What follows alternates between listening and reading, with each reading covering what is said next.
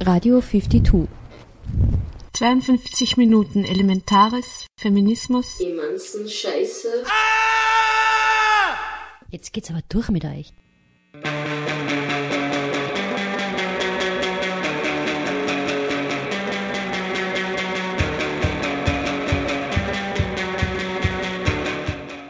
Herzlich willkommen zu den 52 Radiominuten von 52, der Vernetzungsstelle für Frauen in Kunst und Kultur in Oberösterreich auf Radio Froh 105,0 MHz.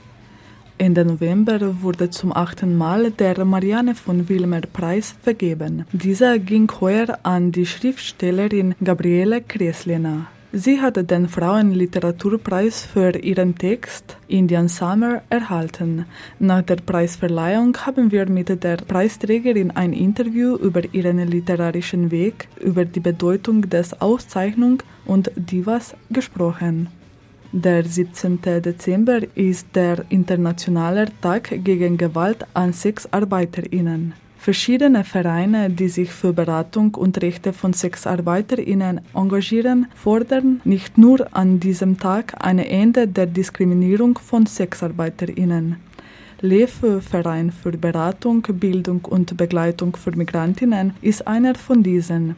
Redakteurinnen der Sendung Women on Air haben ein Gespräch mit Maria Hörtner über LEFE und über den Kampf um mehr Rechte für Sexarbeiterinnen geführt. Rubia Salgado präsentierte ihr neues Buch Aus der Praxis im Dissens im Kepler Salon Anfang November. Spacefam FM Frauenradio besuchte diese Veranstaltung und hat eine Sendung gestaltet. Wir haben einen Teil daraus übernommen. Was gibt's Neues in 52 Minutes Feminist News?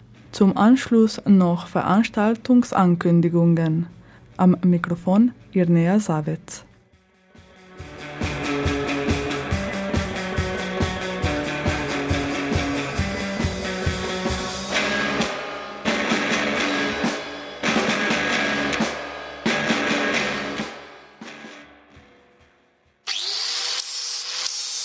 Stevensplitter.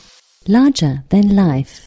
Am 30. November 2015 wurde im Alten Rathaus zum achten Mal der Marianne von Wilmer Preis von der Stadt Linz vergeben. Der Preis versteht sich als Auszeichnung für hochwertige Arbeiten von Literatinnen und soll Frauen beim Fußfassen in der Literaturszene unterstützen. Schriftstellerin Gabriele Kreslena hatte den diesjährigen mit 3600 Euro dotierten Frauenliteraturpreis für ihren Text Indian Summer erhalten. Der Text wurde der von der Fachjury aus mehr als 100 Einreichungen prämiert. Wir haben ein Interview mit der Preisträgerin Gabriele Kreslehner geführt. Sie spricht über ihren literarischen Weg und über die persönliche Bedeutung des Marianne von Wilhelmer Preises und ihr Dasein als Diva. Zu Beginn hören wir die Laudatio, eine Sprache der Liebe, von der Jurorin Martina Schmidt. Eine Sprache der Liebe, Laudatio für Gabriele Kressleder. Die Jury zum Marianne von Wilhelmer Preis, der ich heuer die Ehre hatte anzugehören, hat sich diesmal für einen Auszug aus einem Roman mit dem Titel Indian Summer entschieden. Die Einreichungen sind anonym. Ich habe mich gefreut, als wir am Ende der Sitzung erfuhren, dass dieser Text, der uns alle überzeugt hatte, von Gabriele Kressliner ist. Es ist viele Jahre her, dass ich ihren Namen zum ersten Mal hörte. Der Autor und Kinderpsychiater Paulus Hochgatterer, der ebenso wie Gabriele Kressliner Bücher für Erwachsene und für Kinder schreibt, erzählte mir von ihr. Die kann wirklich schreiben, sagte er, und damit hatte er recht. Es ist eine Theorie von Paulus Hochgatterer, dass es keine Bücher für Kinder oder Erwachsene gibt, sondern nur gute oder schlechte Bücher. Die guten gefallen einem im Idealfall, nämlich in jedem Lebensalter. Das Dschungelbuch etwa ist ein gutes Beispiel für ein Buch, das einen ein Leben lang begleiten kann. Oder da wir in Linz sind, erwähne ich an dieser Stelle gerne, dass ich in recht zartem Alter Adalbert Stifters Vitico heimlich aus der Bibliothek meiner Eltern gestohlen habe und durchaus mit Vergnügen gelesen. Gabriele Kresslener ist mit sechs Geschwistern auf einem Bauernhof in Oberösterreich aufgewachsen. Sie hat schon als Kind geschrieben, mit 20 ihren ersten Lyrikpreis gewonnen und arbeitet heute als Lehrerin für Deutsch, technisches Werken und bildnerische Erziehung an der Hauptschule Ottensheim. Bisher sind von ihr Charlottes Traum 2008, In meinem Spanienland 2010, Das Regenmädchen 2011 und Der Himmel rot 2011 und Rabenschwestern 2014 erschienen. Ihre Bücher wurden in mehrere Sprachen übersetzt. Ich schreibe, ich unterrichte, ich lebe. Das alles so in, in, in einer schönen Kombination und fühle mich sehr gut dabei. Also mache das alles eigentlich sehr gerne und merke auch, dass es funktioniert und äh, dass es mir gut tut, das Schreiben. Und das ist dann so eine Gegenwirkung, glaube ich, dass ich dem Schreiben gut tue und das schreiben wir. Ja, das ist, glaube ich, die des Lebens. Ich habe zu schreiben begonnen, da war ich ganz klein, also da war ich ein Kind und da konnte ich es gerade. Also sobald ich es irgendwie konnte, habe ich es eigentlich gemacht, muss ich sagen.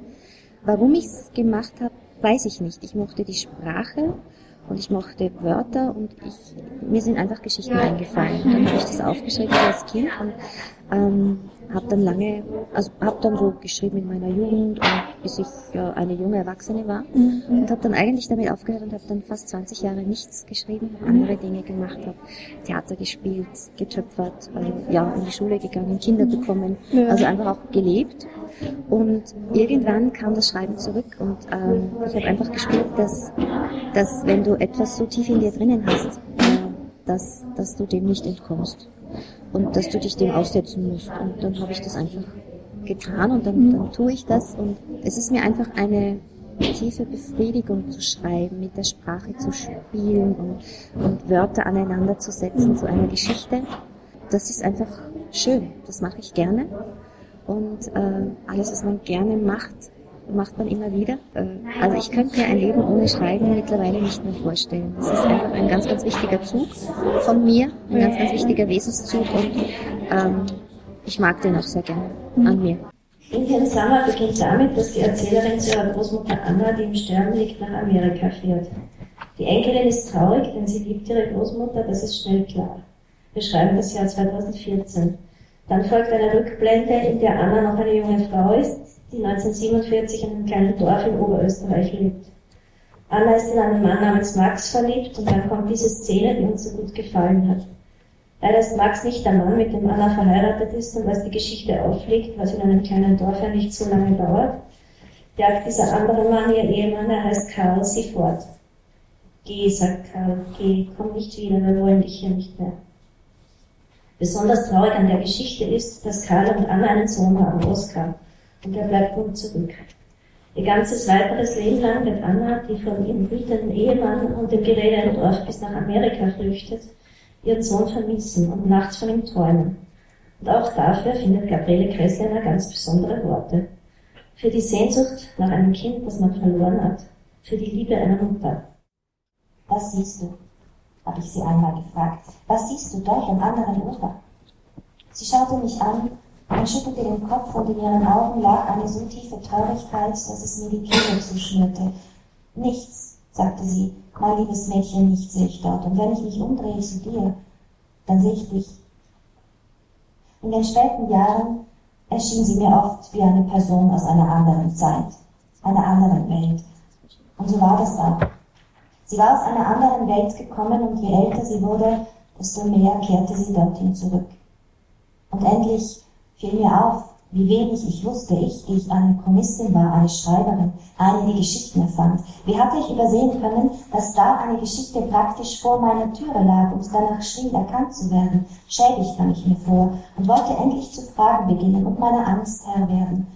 Meine Angst vor den Antworten, was im Krieg gewesen war davor, danach, was sie getan hatte, was nicht, das Richtige, das Falsche, zu viel, zu wenig, dass sie weggegangen war. Warum? Weshalb? Sie wollte nicht reden. Sobald, ich spürte, sobald sie spürte, dass ich meine Fragen beginnen wollte, entschwand sie irgendwohin, wo man sie nicht mehr erreichen konnte. Da habe ich gespürt, es geht nicht. Keine Fragen, keine Antworten. Man darf nicht rühren an ihr anderes Leben, an Europa, an Österreich, den Krieg, das Leben auf den Höfen, die Krankheit, die Einsamkeit. 1947, Oberösterreich. Anna wusste, dass Max sie liebte, dass er von Anfang an rettungslos in diese Liebe hineingefallen war, dass er sie lieben würde bis zum Ende. Sie liebte ihn nicht, nicht vom ersten Augenblick an. Sie liebte die Nähe, die es zwischen ihnen gab. Sie liebte die Art, wie er sie berührte, die Art, wie seine Hände sich auf ihren Körper legten. Dass sie ihm alles sagen konnte, dass er ihr zuhörte, wenn sie vom Hof sprach, von Oskar, von der Zukunft, was mit Karl war, tot oder dort noch am Leben, ob er wiederkam, wie so mancher Vermisste wiedergekommen war, was sein würde. Sie liebte seine Hände und dass seine Finger nach Tabak rochen und Rauch von der harten Arbeit waren. Sie legte ihr Gesicht hinein, schloss die Augen und vergaß alles ein wenig.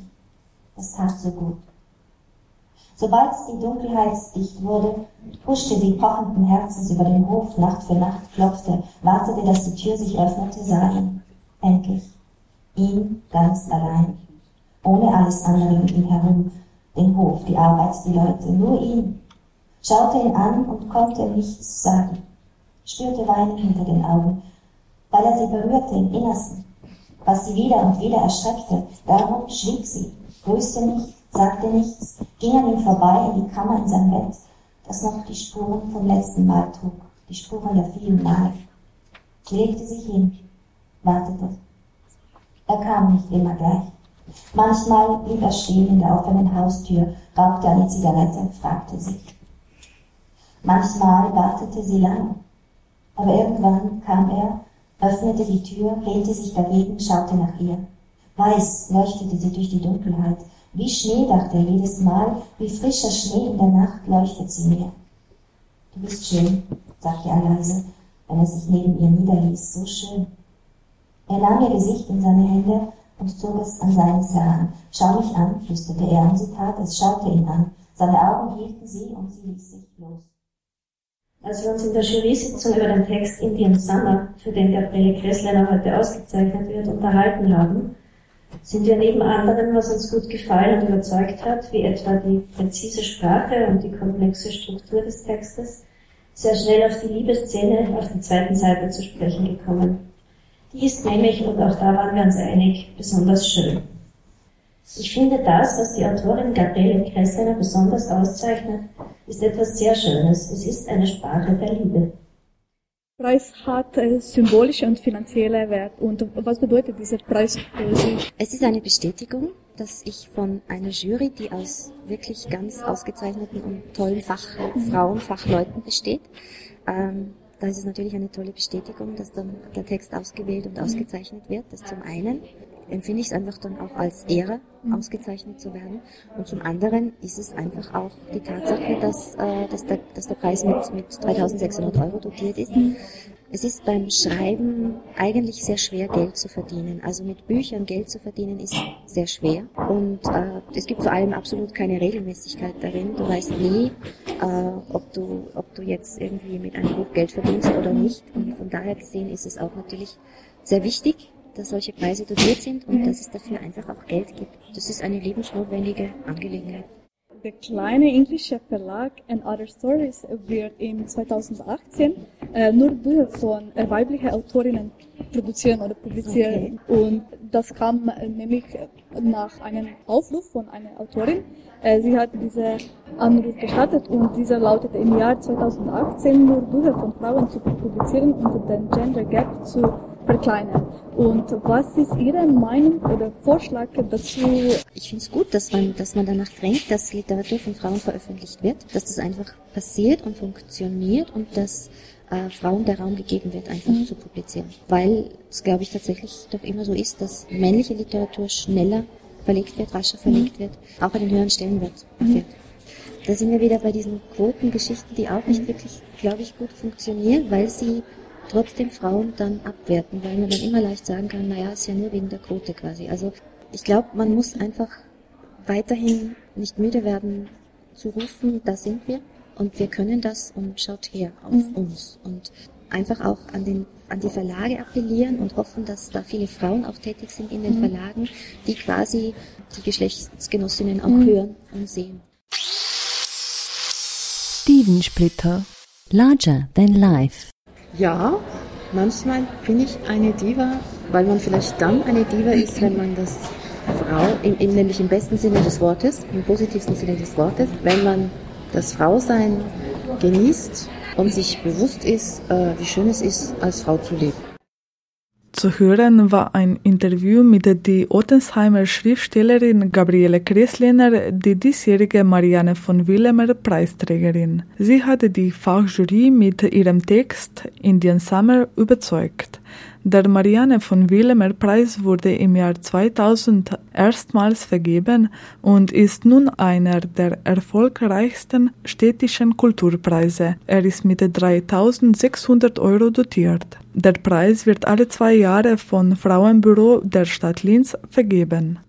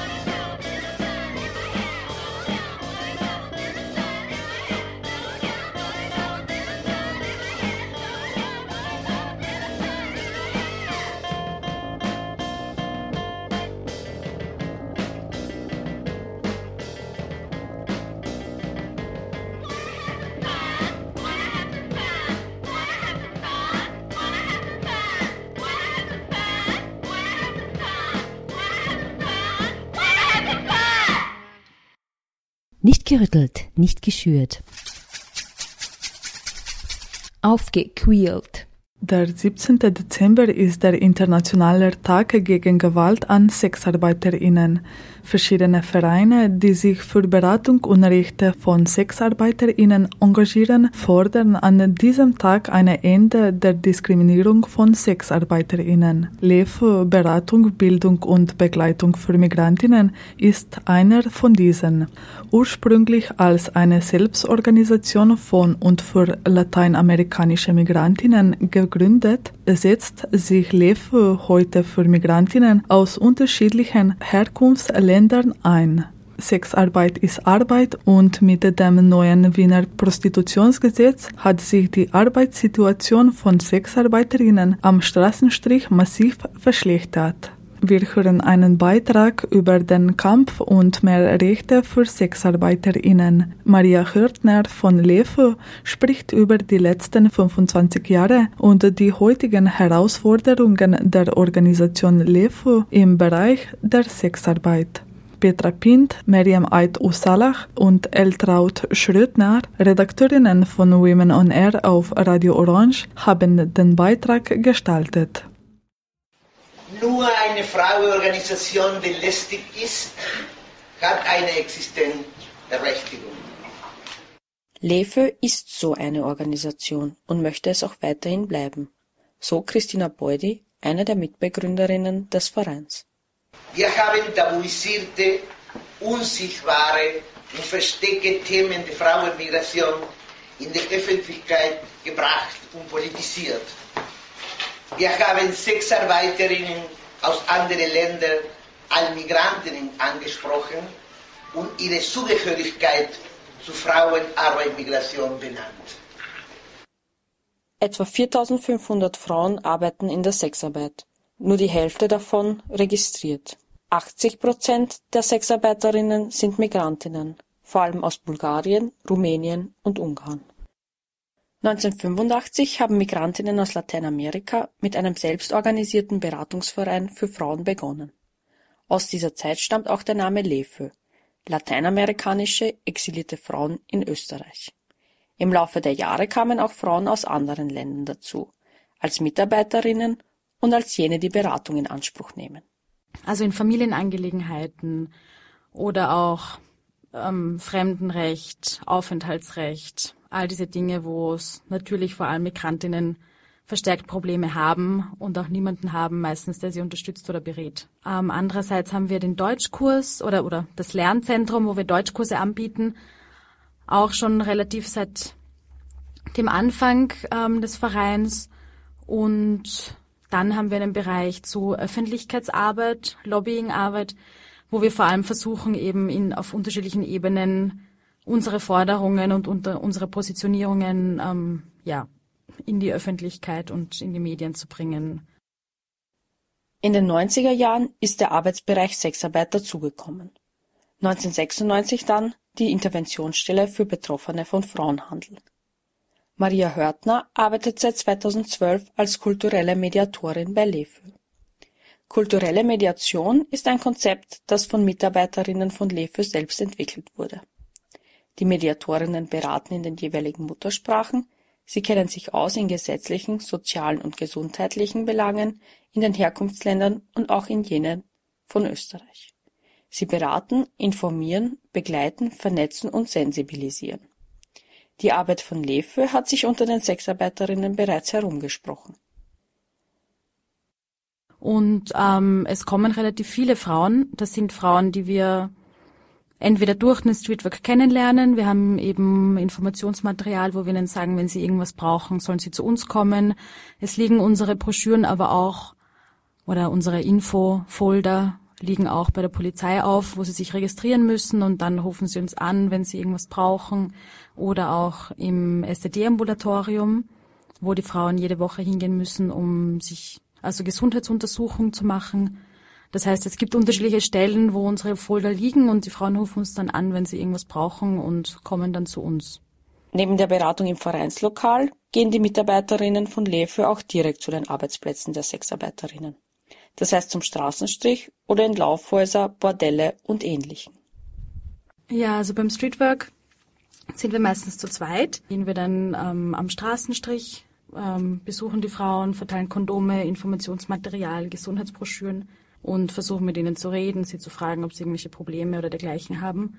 Und gleichzeitig machen wir das auch im Indoors. Das heißt, wir gehen in Studios, Bordelle, Laufhäuser, und also wie gesagt, indoors ist es so, dass wir dann anläuten an die zu den Studios oder die Bordelle oder die Laufhäuser und ähm, entweder wir werden reingelassen oder nicht, wobei meistens werden wir reingelassen. Es, es gibt nur ein paar von den ganz großen Clubs, wo wir nicht reingelassen werden. Sonst bei den kleinen Studios oder Bordellen oder Bars oder so ist es meistens kein Problem. Genau, und dann gehen wir einfach hin und stellen uns vor. Viele Frauen kennen uns auch schon, weil wir schon seit Jahren in diesem Bereich arbeiten. Und dann verteilen wir Kondome, eben wie gesagt die Broschüren und unterhalten uns, wenn es geht, ein bisschen.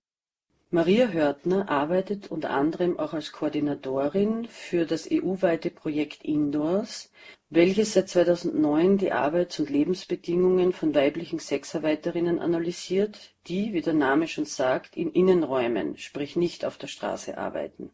LEFÖ ist eine der neun Partnerorganisationen in neun europäischen Städten, die an diesem EU-finanzierten Projekt teilnehmen die Ziele unter anderem sind, Sexarbeiterinnen zu stärken und ihre Selbstermächtigung zu fördern, die Diversität zu zeigen, dass es sich nicht um eine homogene Gruppe handelt und darzulegen, dass Sexarbeit ein Teil der Gesellschaft ist, unabhängig davon, ob die Gesellschaft das anerkennt oder nicht.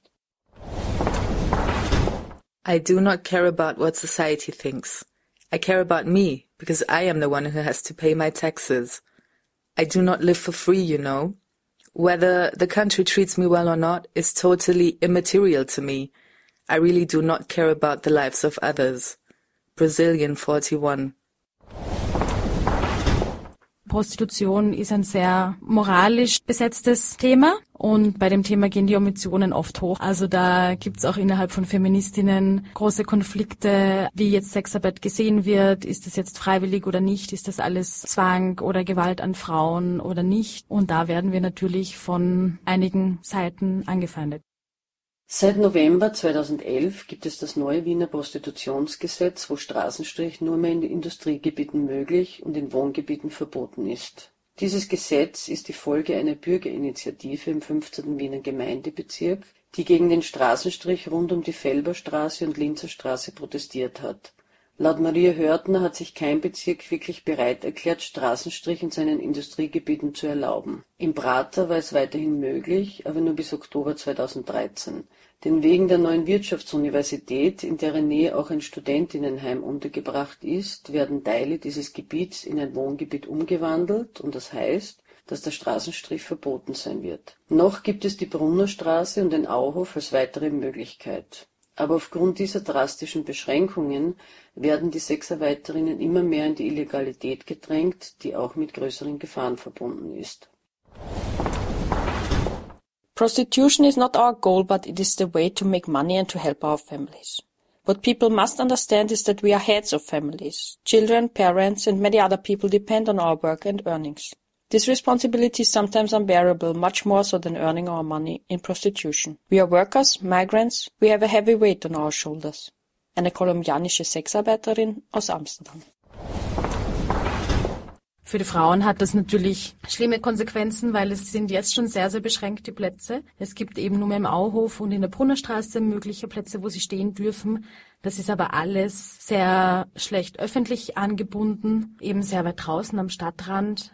Es gibt überhaupt keine Infrastruktur dort für die Frauen, was jetzt Möglichkeiten auf die Toilette zu gehen betrifft. Es ist meistens relativ dunkel, vor allem im Auhof. Gerade jetzt auch hat die einzige Tankstelle, die dort war, wird jetzt mit neun Uhr geschlossen am Abend. Das heißt, ähm, da wird es auch keine Möglichkeit mehr geben für die Frauen dort auf die Tankstelle, zum Beispiel auf die Toilette zu gehen oder sich kurz aufzuwärmen in der Nacht einen Kaffee zu trinken.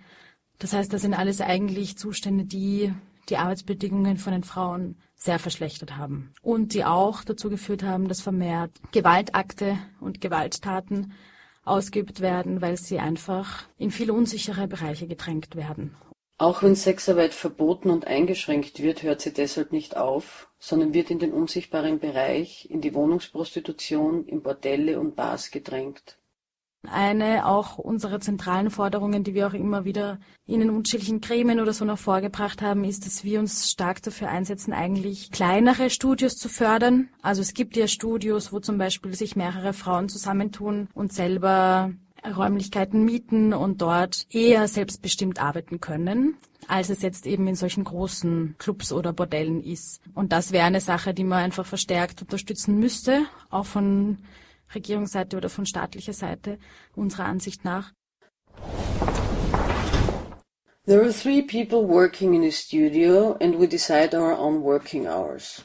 I also decide the type of services I offer. I offer vaginal and anal sex. I always use protection because I'm still young and I want to have a family in the future, so I don't want to catch any diseases. For vaginal sex I charge 80 euros for half an hour and 150 for one hour. For anal sex I charge 100 for half an hour and 200 for a whole hour.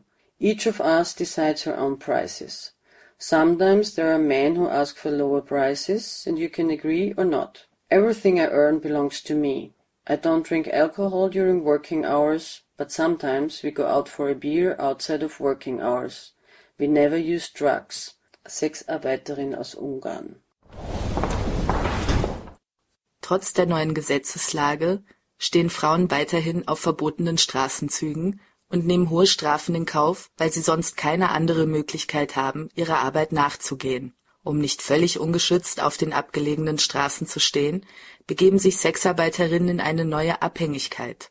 Frauen, die jetzt am Straßenstrich zum Beispiel arbeiten und sagen wir jetzt mal im Auhof arbeiten, erstens um dorthin zu kommen, um dort sozusagen einen sicheren Platz zu haben, um auch beschützt zu werden vor Angriffen von Freiern oder so, haben die meisten quasi einen Beschützer oder einen Freund, einen Zuhälter, der sie dann vor Ort sozusagen auch unterstützt.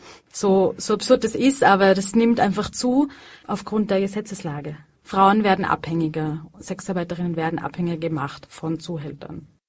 Nicht überall wird den Mitarbeiterinnen von Lefe der Zutritt gewährt. Besonders bei größeren Clubs stehen sie oft vor verschlossenen Türen. Der Verdacht des Frauenhandels liegt nahe.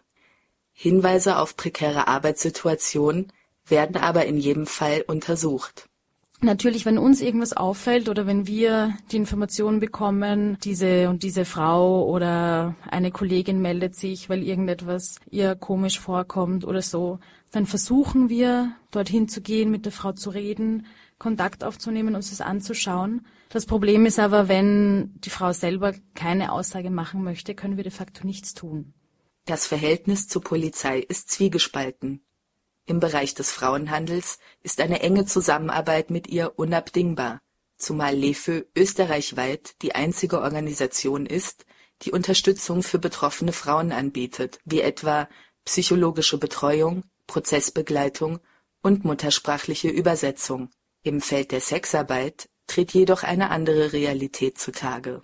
In der Interventionsstelle für Betroffene des Frauenhandels arbeiten wir stark mit der Polizei zusammen. Das muss so sein und das ist sozusagen einfach für den Schutz der Frauen notwendig. In unserem Bereich oder in meinem Bereich von Sexarbeit eher nicht, weil da ist es eher so, dass die Polizei eigentlich verantwortlich ist für viele Schikanen an Frauen, dafür, dass sie eben Strafen bekommen, wenn sie nicht im erlaubten Bereich stehen, auf der Straße zum Beispiel oder so. Das heißt, da haben wir eher ein distanziertes Verhältnis zur Polizei. Die gesellschaftliche Realität der Sexarbeit ist weiterhin tabuisiert. Die Industrie, in der sie eingebunden ist, wird ausgeblendet. Dazu gehören gewinnbringende Wirtschaftszweige wie die Gastronomie, Hotels, Immobilienfirmen, Taxiunternehmen, Zeitungen und Zeitschriften, die Erotikindustrie oder der Tourismus. Während die Sexindustrie legal und im wirtschaftspolitischen Leben fest verankert ist, sind Sexarbeiterinnen weiterhin mit Vorurteilen und gesellschaftlicher Abwertung konfrontiert. Diese Doppelmoral ist Ausdruck der Scheinheiligkeit und Verlogenheit unserer patriarchalen Gesellschaft. Nur eine Frauenorganisation, die lästig ist, hat eine Existenzberechtigung. Ja, wir waren lästig in den vergangenen 25 Jahren. Und wird werden es weiter sein. Das war ein Beitrag über den Kampf um mehr Rechte für SexarbeiterInnen. Redakteurinnen von Women on Air auf Radio Orange waren im Gespräch mit Maria Hörtner von Wiener Organisation LEFO. Anlässlich des Internationalen Tages gegen Gewalt an SexarbeiterInnen am 17. Dezember machen NGOs und Beratungsstellen auf strukturelle Gewalt gegen SexarbeiterInnen aufmerksam.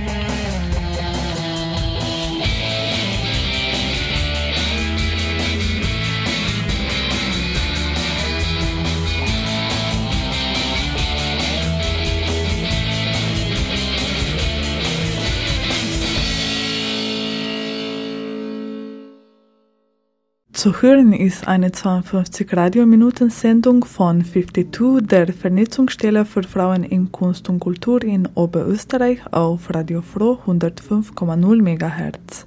Nicht gerüttelt, nicht geschürt. Aufgequält. Aus der Praxis im Dissens ist das neue Buch von Rubia Salgado. Darin versammelt sie eine Auswahl von Texten, die sie in den vergangenen 20 Jahren im Rahmen ihres Mitwirkens bei der Migrantinnenorganisation Mais verfasst hat. Neben Positionen zu Migrations-, Kultur-, Bildungs- und Sprachpolitiken enthält der Band auch bislang nicht veröffentlichte literarische Texte der Autorin das Private, das unaufhörlich politisch bleibt und die öffentlichen politischen Positionierungen durchgehend verschränkt, Verletzlichkeit und Widerstand.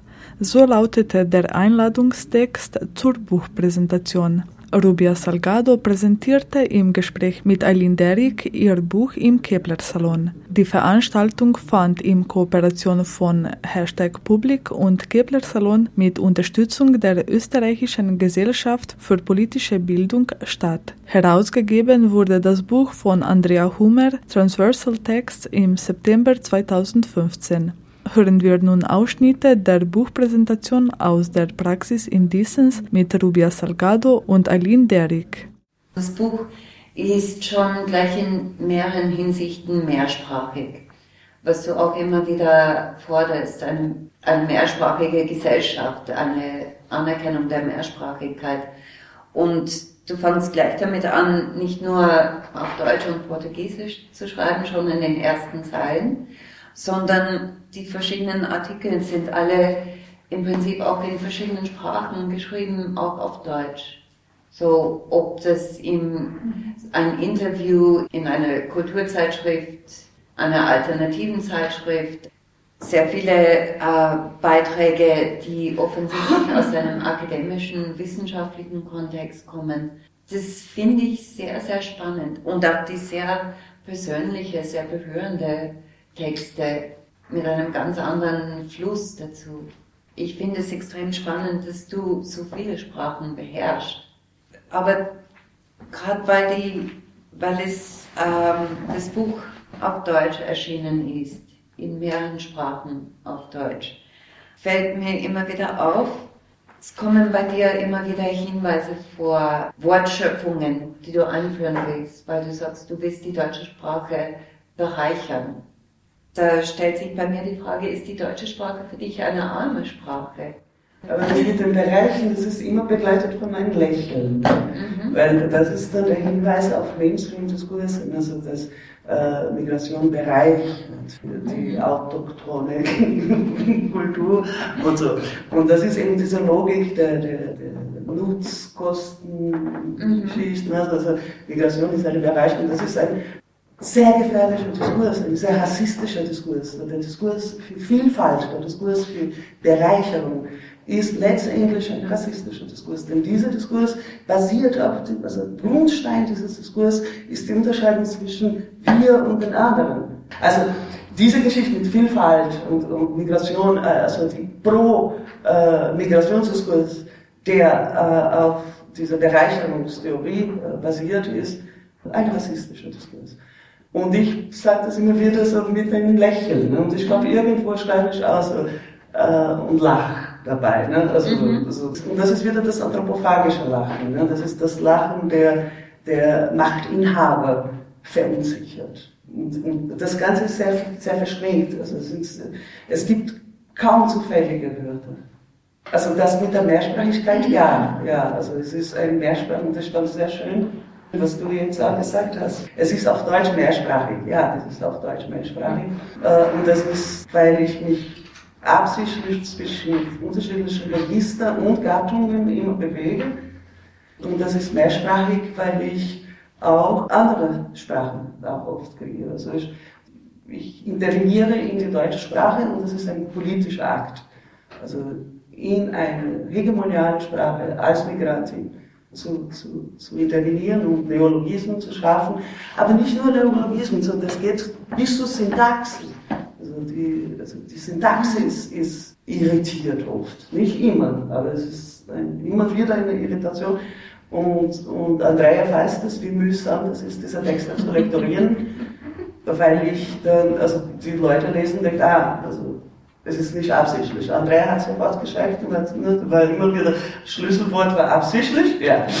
So, da müssten wir nicht mehr viel reden oder überlegen. Andere Erfahrungen habe ich schon gemacht, die, die wirklich sehr, sehr hart waren, weil die Texte diszipliniert werden mussten. Und, nein, ich weiß, dass man nicht so schreibt. Ich weiß das, ich will aber so. Und ich finde, dass es wichtig ist, das machen nicht nur ich, das machen viele Migrantinnen die ganze Zeit im Alltag und nur da ist geschrieben.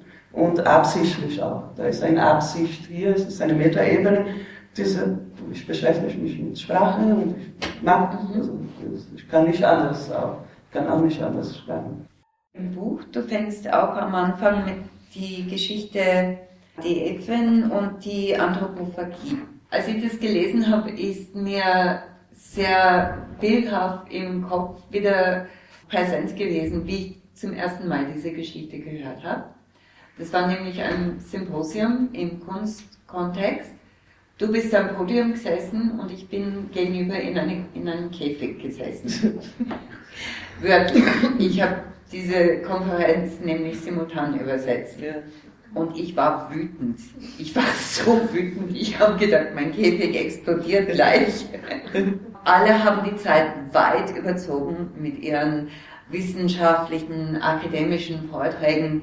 Und wie Sie gesehen haben, die Zeit wird zu kurz, haben Sie versucht, möglichst schnell, möglichst viel noch reinzupacken, was zum Übersetzen einfach ein Albtraum war. Und die waren nicht zum Aufhalten. Und auf einmal sitzt du da gegenüber, charmant, lächelnd, schaust du einen an und fängst an, die Geschichte von Kafkas Affe zu erzählen. Und erklärst uns, bist diese Edwin. Und hast damit eine andere Position eingenommen. So wirklich dieses herausfordernde, ich verstehe eure Sprache, ich kann sie auch sprechen, aber ich gehöre nicht zu euch ich stehe außerhalb.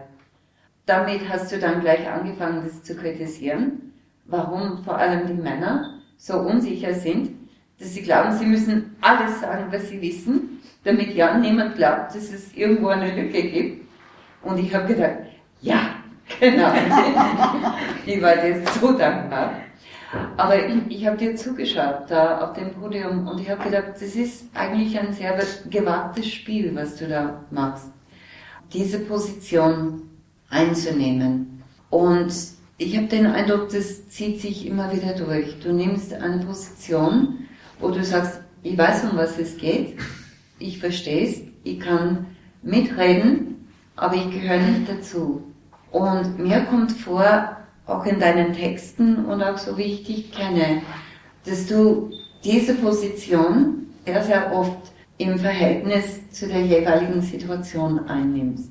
Und das finde ich natürlich sehr spannend, aber wie geht's dir damit? Hast du nicht manchmal das Gefühl, du verlierst den Überblick oder siehst du dich wirklich überall außerhalb? Oder wie, wie siehst du dich in deiner Position, in diesen unterschiedlichen Zusammenhängen? In diesem Gedicht, das ich zum ersten Mal veröffentlicht. Das heißt die Rede der Elfen. Und die Elfin ist einsam.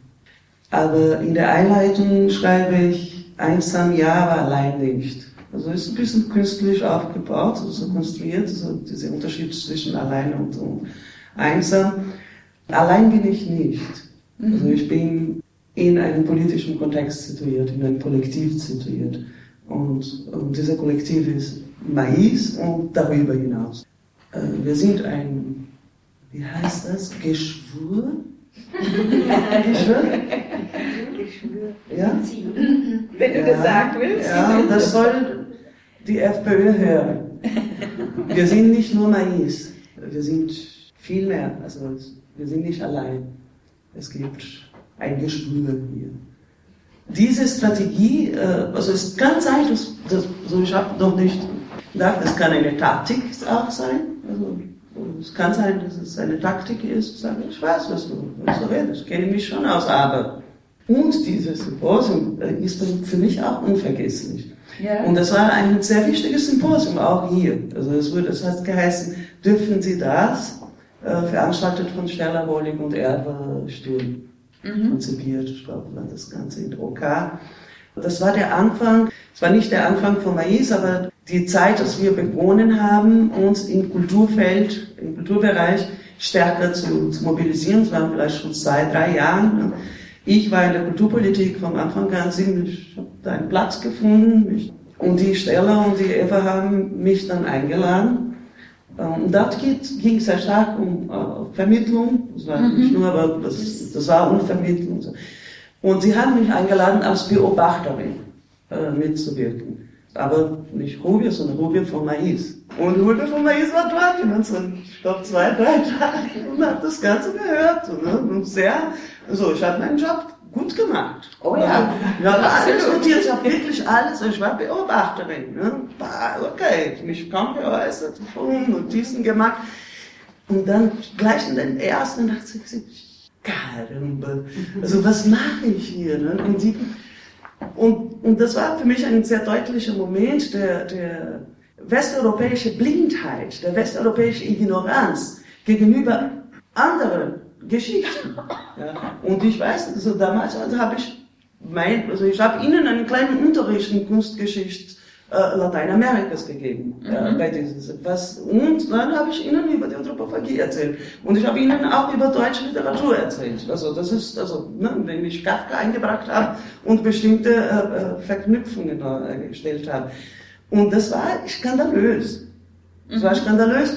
Ich habe das so wahrgenommen ich habe auch einen Skandal so präsentiert den ich spüre den ich wahrgenommen habe und seitdem gab es, also es, es sind immer diese Momente, also es ganz, aber die Taktik geht manchmal auf, manchmal nicht. Das ist mhm. aufgegangen. Da sind viele mhm. andere Verknüpfungen, viele andere Vernetzungen, viele andere Kontakte für Mais entstanden. Aber dass ich immer so bin, glaube ich nicht. Nicht immer. Also es kommt vom, vom Kontext ab äh, und taktisch. Also dass wir taktisch handeln, ja. Also ja. Die, dieses Buch ist ein politisches Stück es ist nicht, äh, äh, nichts ist zufällig, also in, in einem Auftritt. Es ist Teil einer politischen Arbeit und da überlegen wir manchmal, manchmal haben wir keine Zeit auszutauschen, dann entscheiden wir allein nach welcher Taktik, aber meistens wird, wird schon überlegt, mhm. wie sich in einem Feld, in welchem Moment zu, zu verhalten. Ja. Und oft verteilen wir auch die Rollen. Danke an Spacefam FM Frauenradio für den Mitschnitt der Buchpräsentation aus der Praxis im Dissens mit Rubia Salgado von Mais.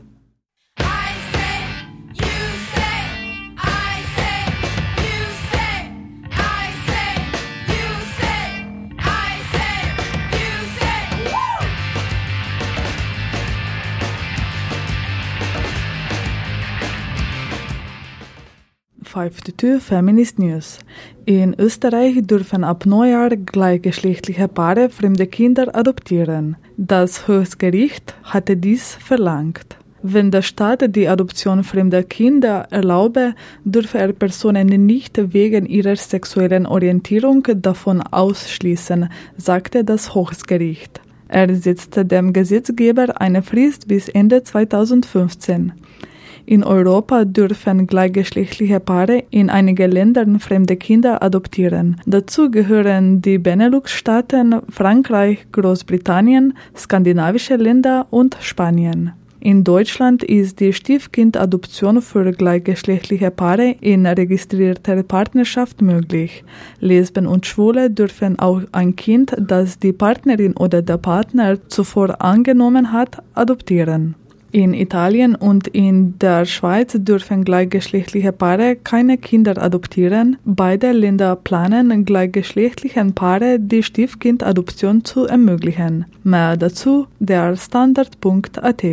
Frankreichs Parlament hat Mitte Dezember über die sogenannte Tamponsteuer abgestimmt. Bei den Beratungen für das Budget 2016 stimmte eine Mehrheit der Abgeordneten dafür, die Mehrwertsteuer auf Hygieneartikel für Frauen von 20 auf 5,5 Prozent zu senken. Die französische Regierung hat zunächst Anrufe, um die Steuer zu reduzieren, abgelehnt. Mehrere Frauengruppen inszenierten Proteste gegen die Haltung der französischen Regierung und sagten, Hygieneprodukte sollten in gleicher Weise wie andere wesentliche Elemente wie Wasser und Nahrung oder Kondome zu behandeln. Auch andere EU-Staaten haben eine Senkung der Mehrwertsteuer auf Hygieneartikel für Frauen bereits umgesetzt. Dazu gehören Großbritannien, Irland, Spanien und die Niederlande. Mehr Infos der Standard.at und äh, theguardian.com.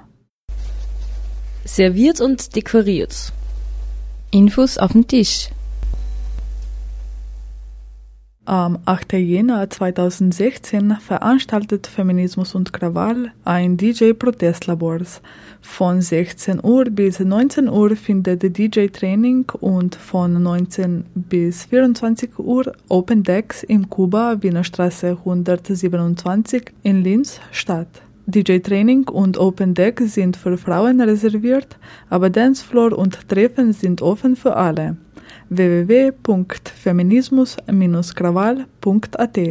Am 21. Jänner 2016 findet der Ausstellungseröffnung Die Schönheit der Anomalie in der Galerie in der Schmiede statt.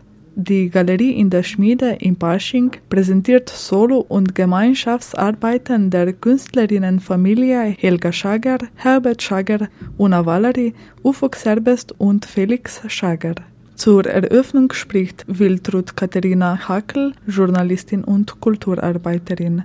Die Ausstellung dauert bis 23. Februar 2016. Nähere Informationen www.galerieinderschmiede.at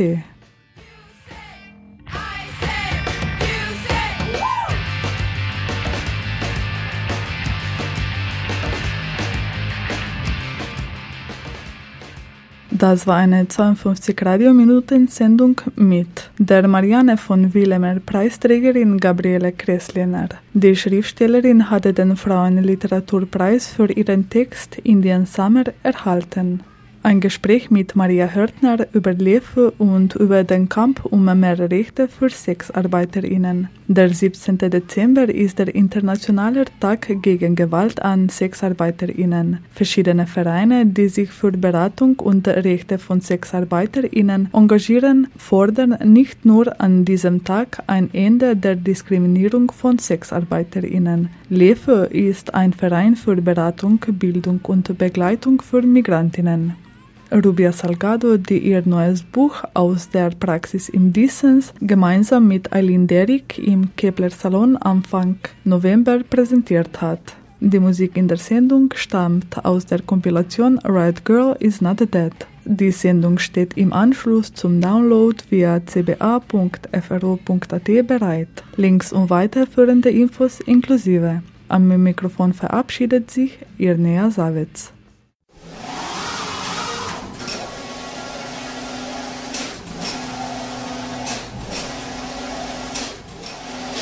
Die Arbeit von Künstlerinnen und Kulturarbeiterinnen findet weder die entsprechende Beachtung noch die adäquate monetäre Abgeltung. Nach wie vor finden sich zu wenige Frauen in Führungspositionen kultureller Einrichtungen.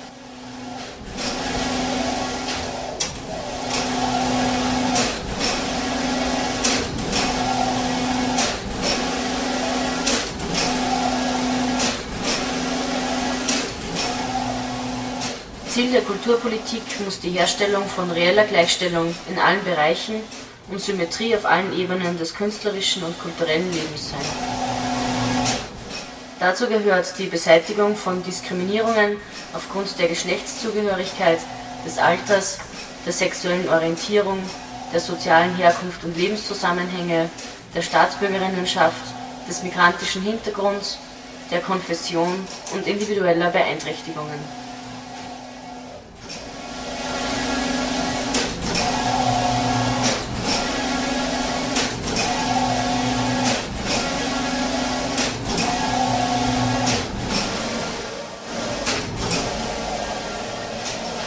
Bedarf der Frauenförderung, der Unterstützung frauenspezifischer Aktivitäten und der Etablierung von Gender Mainstreaming im Kunst- und Kulturbereich.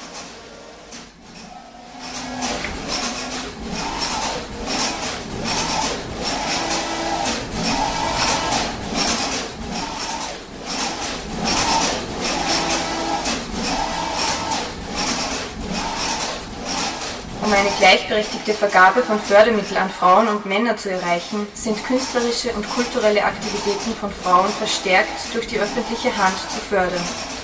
Die Vergabe von öffentlichen Förderungen an Künstlerinnen und Organisationen ist an Genderkriterien zu binden.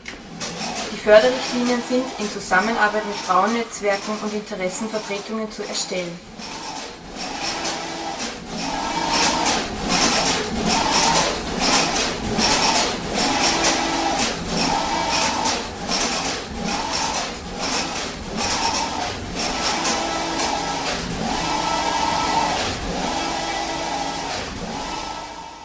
Alle Gremien, Jurys und Beiräte sind geschlechterparitätisch zu besetzen. Fach- und Genderkompetenzen sind Qualifikationserfordernis. Ziel ist, Preise, Stipendien und Fördermittel gendergerecht zu vergeben. Das umfasst sowohl die inhaltliche als auch die personelle Dimension.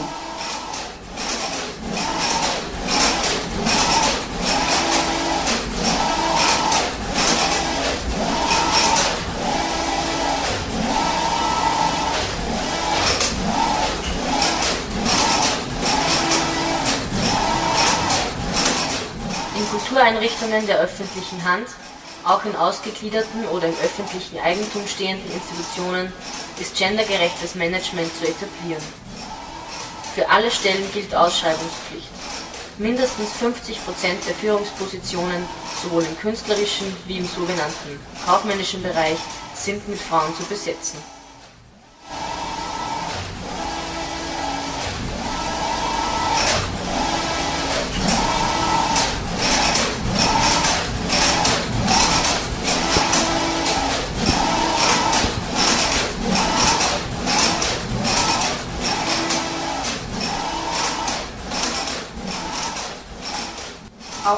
Künstlerische und kulturelle Arbeit muss mit Existenzsicherung verbunden sein.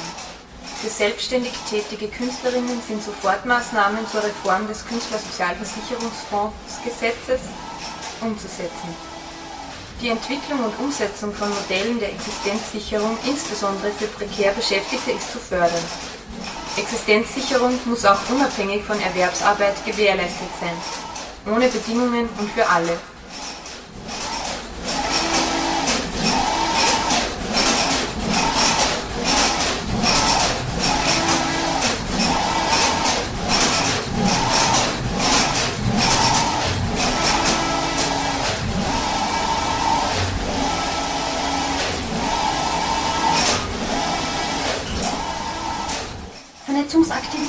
Kulturschaffender Frauen sind von der öffentlichen Hand offensiv zu fördern.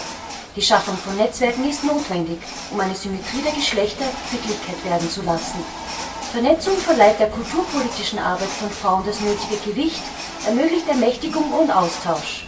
Es bedarf einer starken bundesweiten Interessensvertretung der Kunst- und Kulturschaffenden Frauen, die öffentlich finanziert werden muss.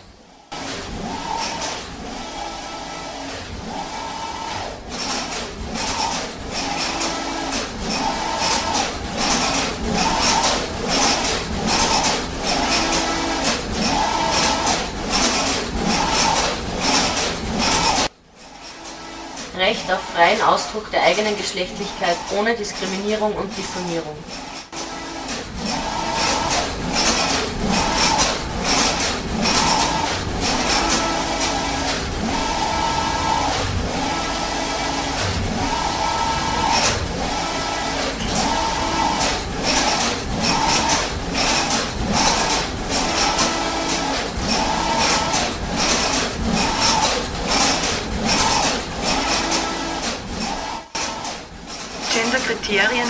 Inhalte müssen verpflichtender Bestandteil aller Bildungswege sein. Aus- und Weiterbildung im Kulturbereich müssen durch Fördermodelle der öffentlichen Hand für Angehörige aller gesellschaftlichen Gruppen zugänglich und leistbar werden. Die Studiengebühren an Universitäten und Fachhochschulen sind abzuschaffen.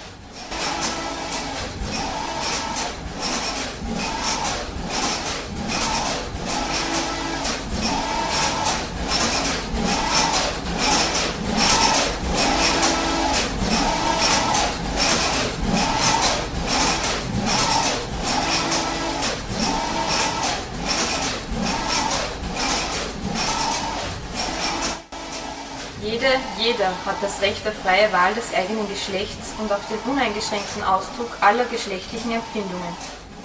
Geschlechtskonformität darf kein Kriterium für die Achtung oder Missachtung von Menschen sein.